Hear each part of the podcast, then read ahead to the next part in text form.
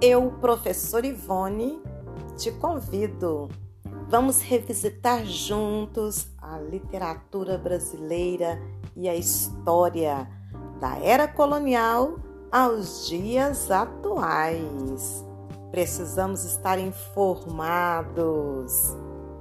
Bom, falar da era colonial é falar do momento em que o Brasil ele era colônia de Portugal.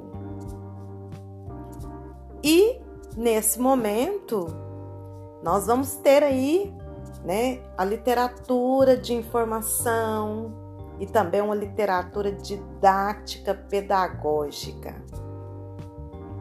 É bom lembrarmos que o período em que o Brasil foi colônia de Portugal ele vai datar-se entre 1500 a 1808.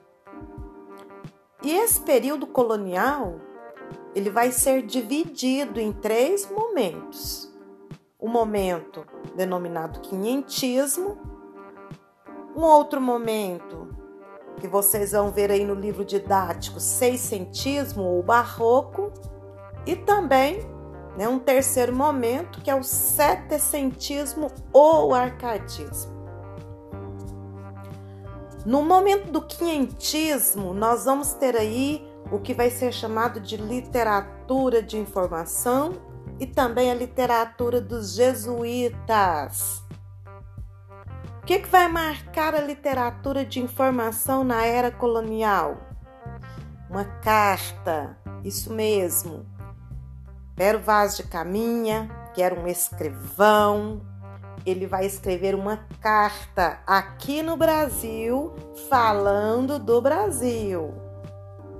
Então, nós temos aqui uma literatura que não é propriamente brasileira, mas que foi escrita no Brasil. Então, nós vamos ter aí um documento registrando a primeira literatura escrita no Brasil.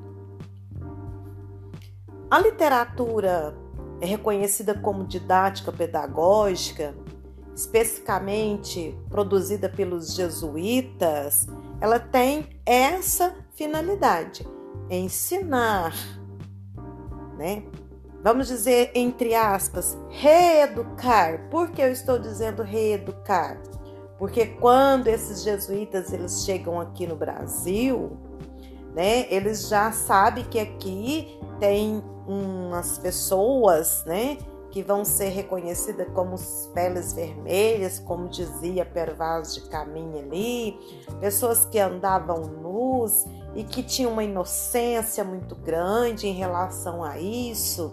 Então, o que está por trás dessa fala aí que essas pessoas elas não tinham conhecimento, elas não tinham religião, elas não tinham cultura.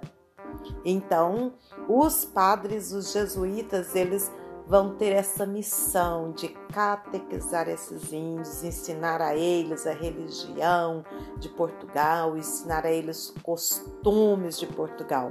Por isso, literatura didática pedagógica. No próximo segmento, vamos falar aí do barroco. Fique ligado para não perder nada.